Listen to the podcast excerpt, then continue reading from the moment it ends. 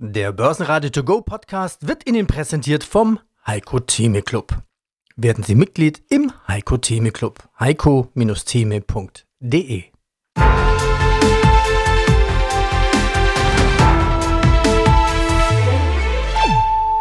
Börsenradio Network AG Marktbericht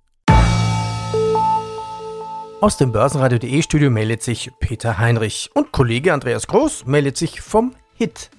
HIT ja, das steht für Hamburger Investorentag. Hier führt ihr für uns viele Interviews mit Vorständen. Sie werden heute ein paar Ausschnitte immer wieder kurz hören. Heute ist Mittwoch, 23. August 2023. Der Börsentag zusammengefasst, in Deutschland hängt der Unternehmerhimmel voller Wolken. Der DAX eher Stillstand, alle haben die Augen auf Nvidias Quartalszahlen am Abend und die Statements am Freitag vom Notenbanktreffen in Jackson Hole gerichtet. Das Tauziehen im DAX zwischen Optimisten und Pessimisten, es geht weiter. Beide Seiten haben gute Argumente. Also bleibt die Frage, wer wird sich durchsetzen? Nach einem starken Start mit 15.800 Punkten wurde dem Markt schnell die Luft knapp. Schuld war die trübe Unternehmerstimmung. Der Einkaufsmanagerindex landete bei 44,7 Punkte. Wie muss man diesen Wert interpretieren? Ein Wert, den wir zuletzt im Mai 2020 gesehen haben. Dieses Auf und Ab der letzten Monate, naja, eher wie eine Achterbahnfahrt. Die Schlusskurse. In Frankfurt. Der DAX zuerst plus 0,1%, 15.728. MDAX plus 0,2, 27.304 Zähler. Auf nach Wien zum ATX als TR, als Total Return minus 1,3% heute, 6.852 Punkte. Ja, mein Name ist Andreas Scholz vom Finanzplatz Frankfurt. Ich freue mich auf unseren Eurofinance Weekly Podcast rund um die Themen Konjunktur, Zinsen und natürlich Geldpolitik. Du hast mir erzählt, Christine Lagarde hat geschwänzt. Sie war letztes Jahr nicht vor Ort. Was viele kritisierten, dachte ich mir, ach so, deswegen hat sie die Inflation verschlafen letztes Jahr. Sie ließ sich vertreten von Isabel Schnabel. Dieses Jahr ist quasi wieder die Chefin dran. Es ist Chefsache, dahin zu gehen.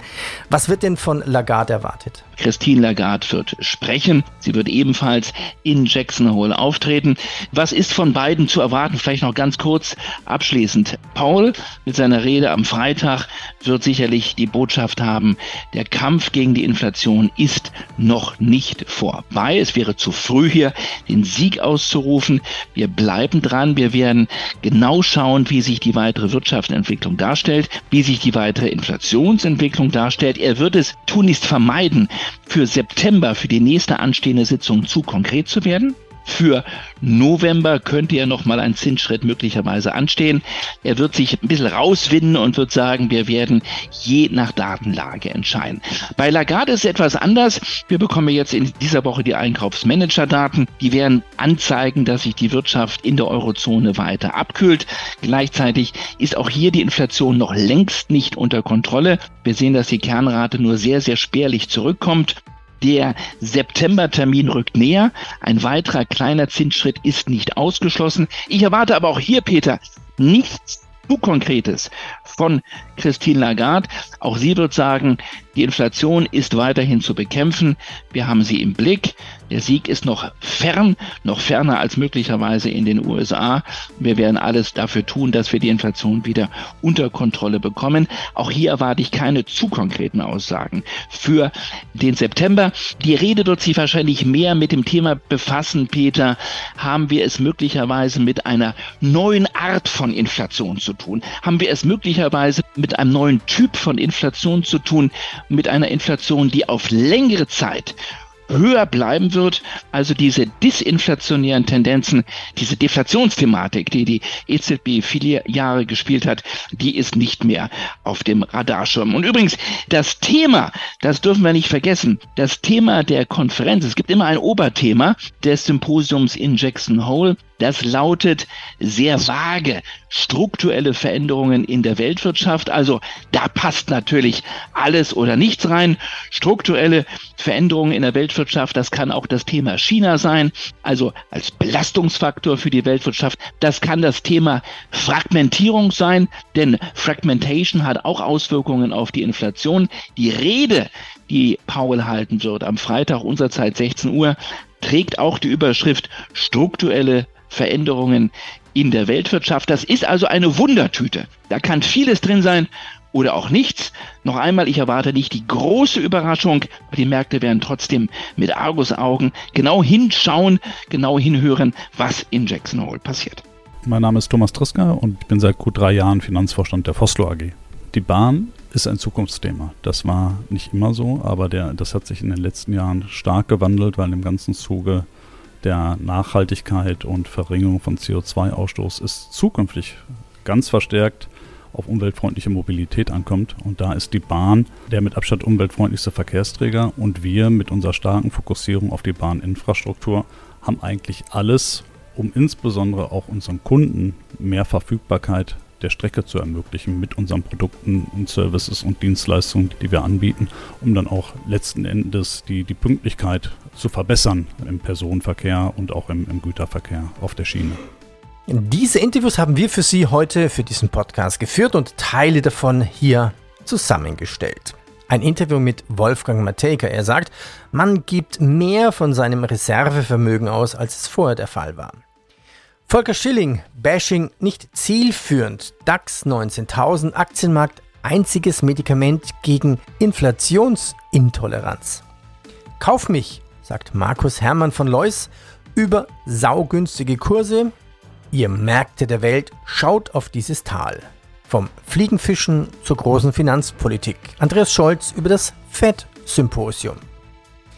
Ja, und hier nochmal der Hinweis: alle Interviews in Langform finden Sie auf börsenradio.de. Gehen Sie einfach auf börsenradio.de, vergeben Sie ein Passwort, Ihre Mailadresse und dann können Sie alles in Langform kostenfrei hören. Ja, und wenn Ihnen dieser Podcast gefällt, dann sagen Sie es weiter und bitte bewerten Sie uns am liebsten mit 5 Sternen in Ihrem Podcast-Portal. Vielen Dank.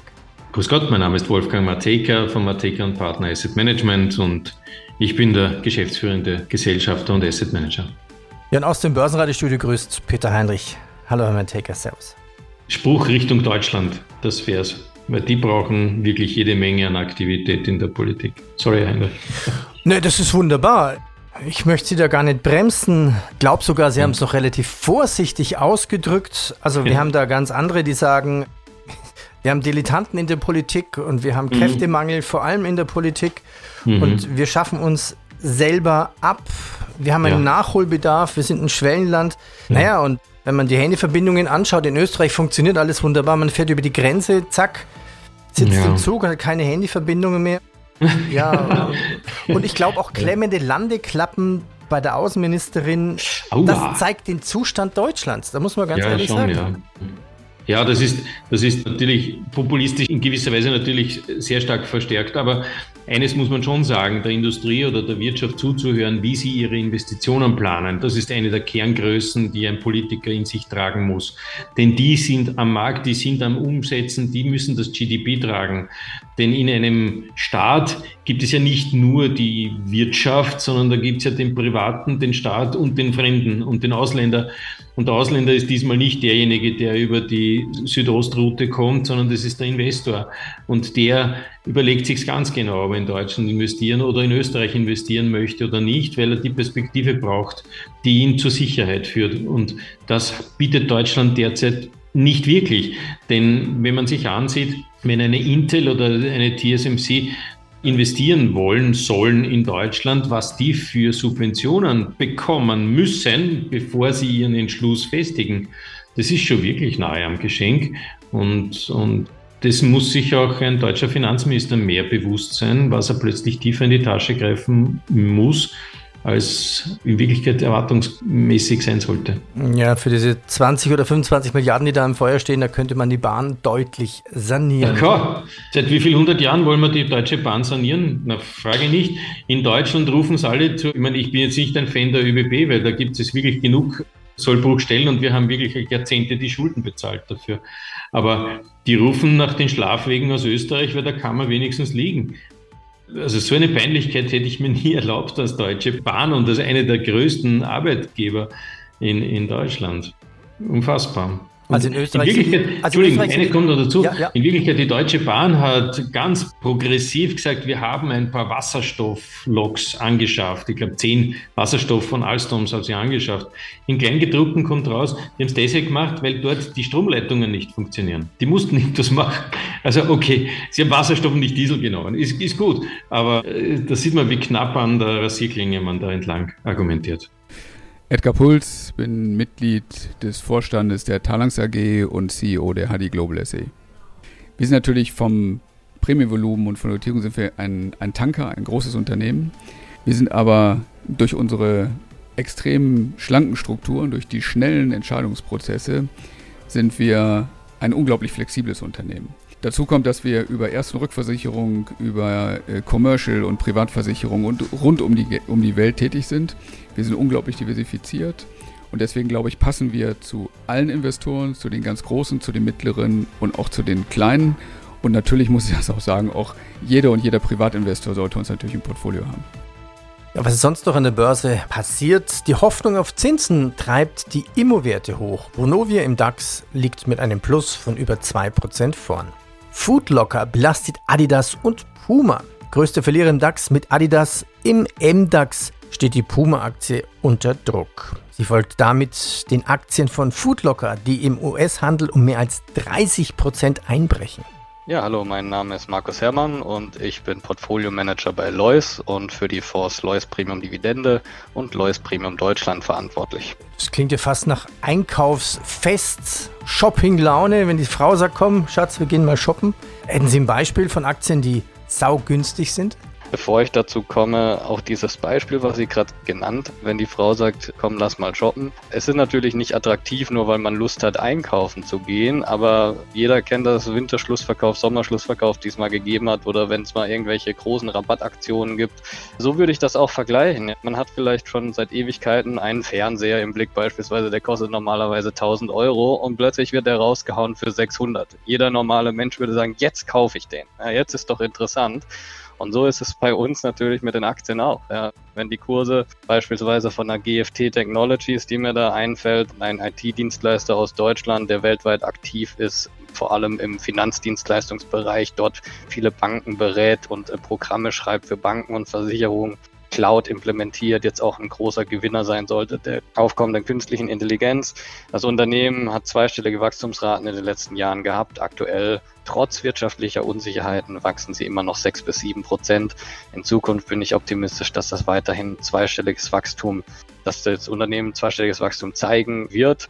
Unternehmen hat keine Schulden, ja, der Kurs ist im Prinzip jetzt runtergekommen von über 40 Euro auf 25 Euro.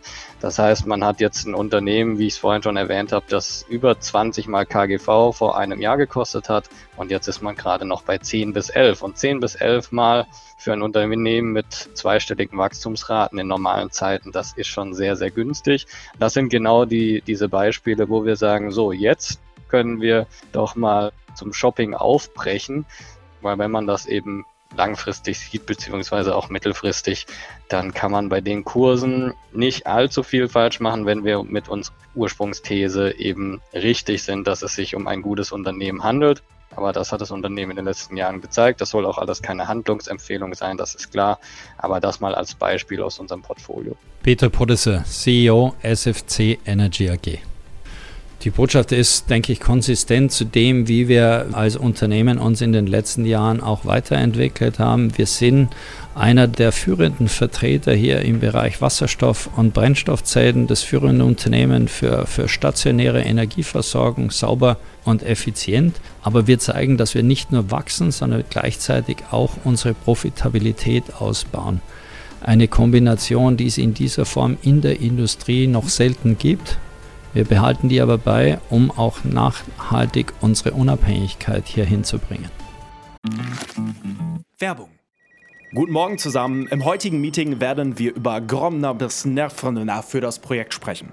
Du bist neu im Team und verstehst nur Bahnhof? Ganz entscheidend bei der Umsetzung ist Gromner. Habt ihr es verstanden? Ah ja, das ist wirklich, wirklich verständlich. Zurmnarbarnaf Venewaf. Auf der Arbeit klingt alles nur nach Kauderwelsch?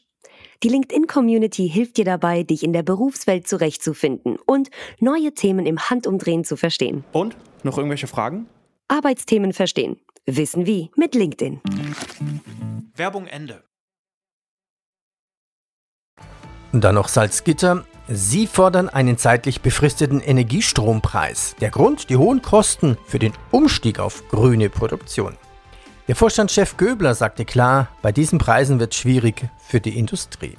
Mein Name ist Volker Schilling, ich bin Gründer und Vorstand der Greif Kapitalmanagement AG in Freiburg. Inflation verschlafen, ja, darüber haben wir uns irgendwie wieder unterhalten. Man, man sieht es ja auch daran, dass das Hohl von dem Ort Jackson gar nicht so wichtig war, denn Christine Lagarde war letztes Jahr gar nicht vor Ort. Also es war nicht mal so wichtig.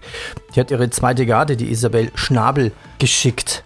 Die Frage war ja Inflation oder die Wirtschaft. Grenzen wir es mal ein, die Wirtschaft in Deutschland. Sie kennen ja auch Heiko Thieme, wir hatten ja auch zusammen schon mal einen Podcast gemacht.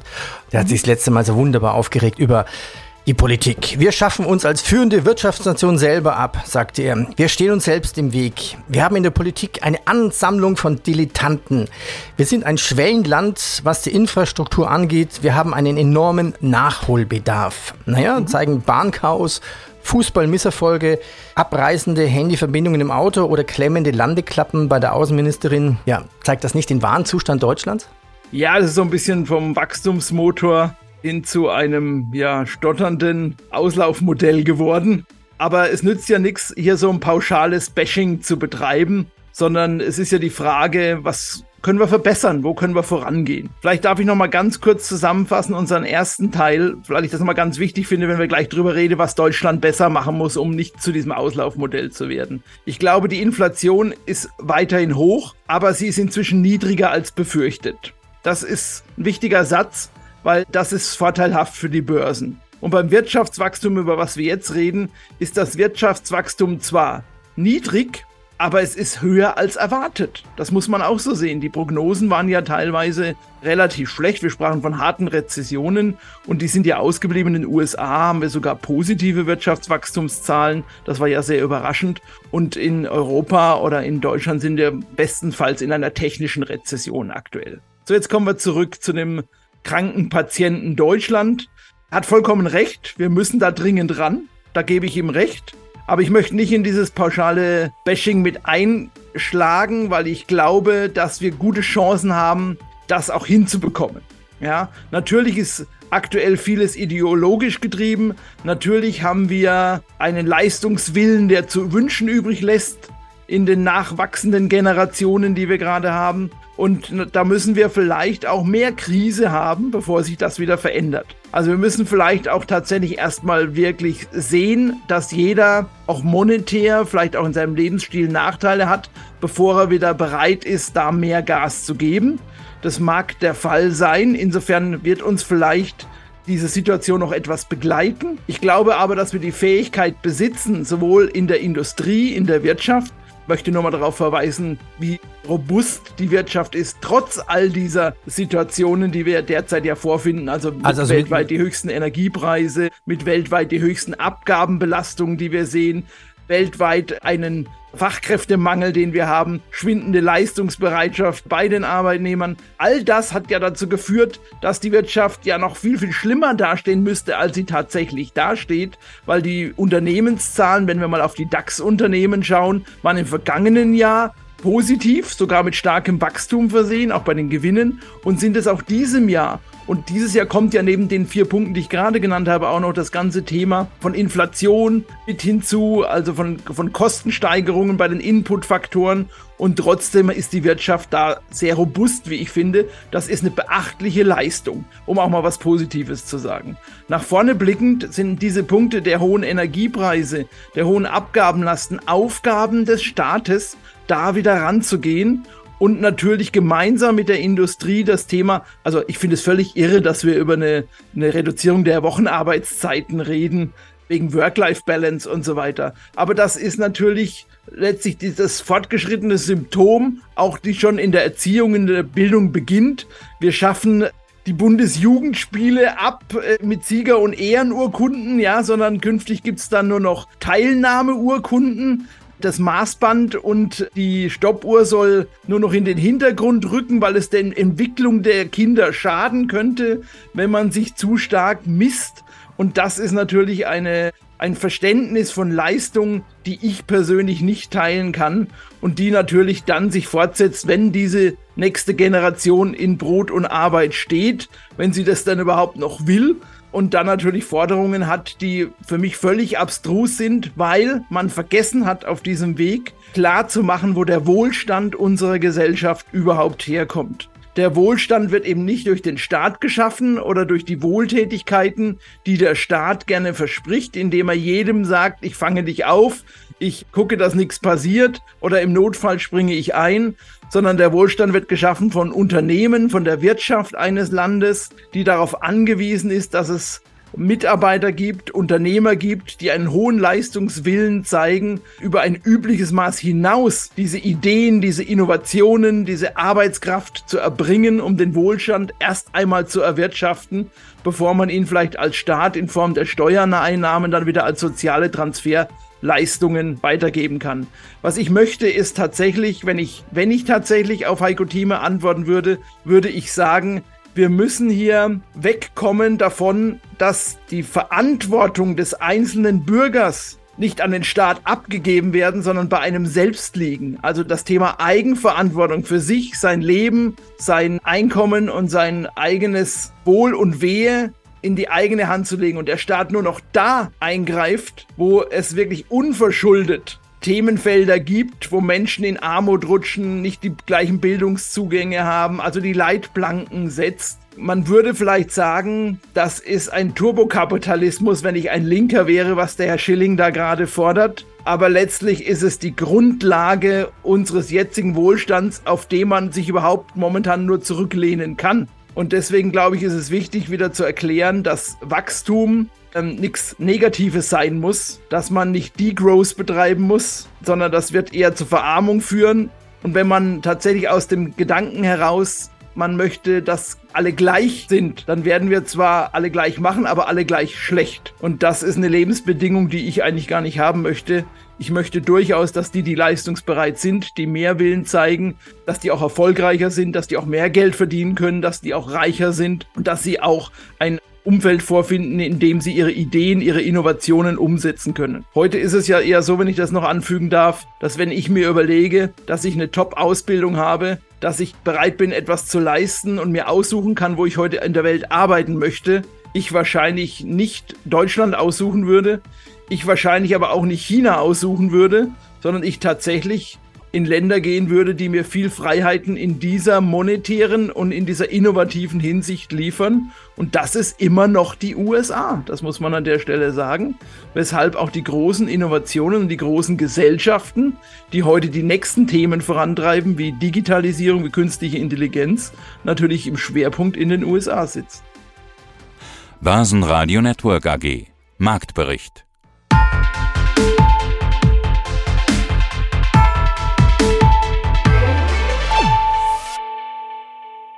Das Börsenradio Nummer 1. Börsenradio Network AG. Der Börsenradio To Go Podcast wurde Ihnen präsentiert vom Heiko Theme Club. Werden Sie Mitglied im Heiko Theme Club. heiko-theme.de